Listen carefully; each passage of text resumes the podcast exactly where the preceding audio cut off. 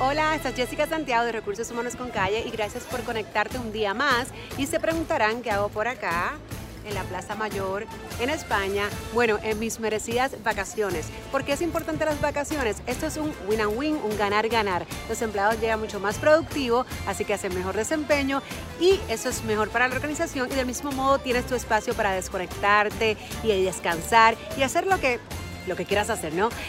Pero Puerto Rico tiene una ley que regula la licencia de vacaciones, a quienes les aplica y cómo se hace o cómo se come esta ley, ¿no? En Recursos Humanos con Calle, pues les explico. La ley número 180 es la que regula la licencia de vacaciones, entre otras cosas, pero, viene eh, pero ha sido enmendada por la ley número 4, que es la ley de transformación y flexibilidad laboral.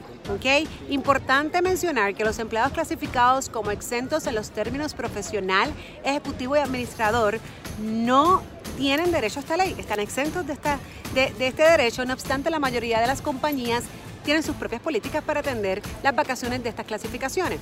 Volviendo al tema, y si no cae dentro de, esas clasificaciones, todo empleado que trabaje 130 horas o más al mes acumula licencia de vacaciones. Estos son para los contratados antes y después de la ley número 4 que muchos le llaman la reforma laboral. Ahora bien, ¿cuánto acumulas? Aquellos que fueron contratados antes de esta ley, específicamente el 26 de enero del 2017, acumulan un día 25 por cada mes que trabajen 130 horas o más.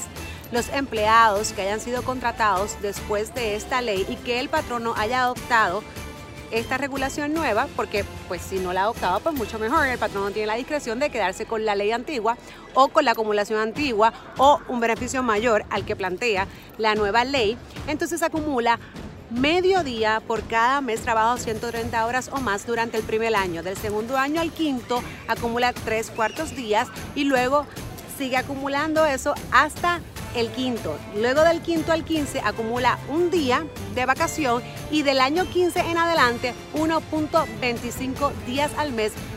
Siempre nota, cojan oído, trabajado 130 horas o más. Aquellos patronos que tienen empresa donde tienen dos empleados o menos, entonces están exentos de estas acumulaciones y sus empleados acumulan medio día por mes trabajado 130 horas o más si tienes dos empleados o menos. Gracias por sintonizar, que esto es Recursos Humanos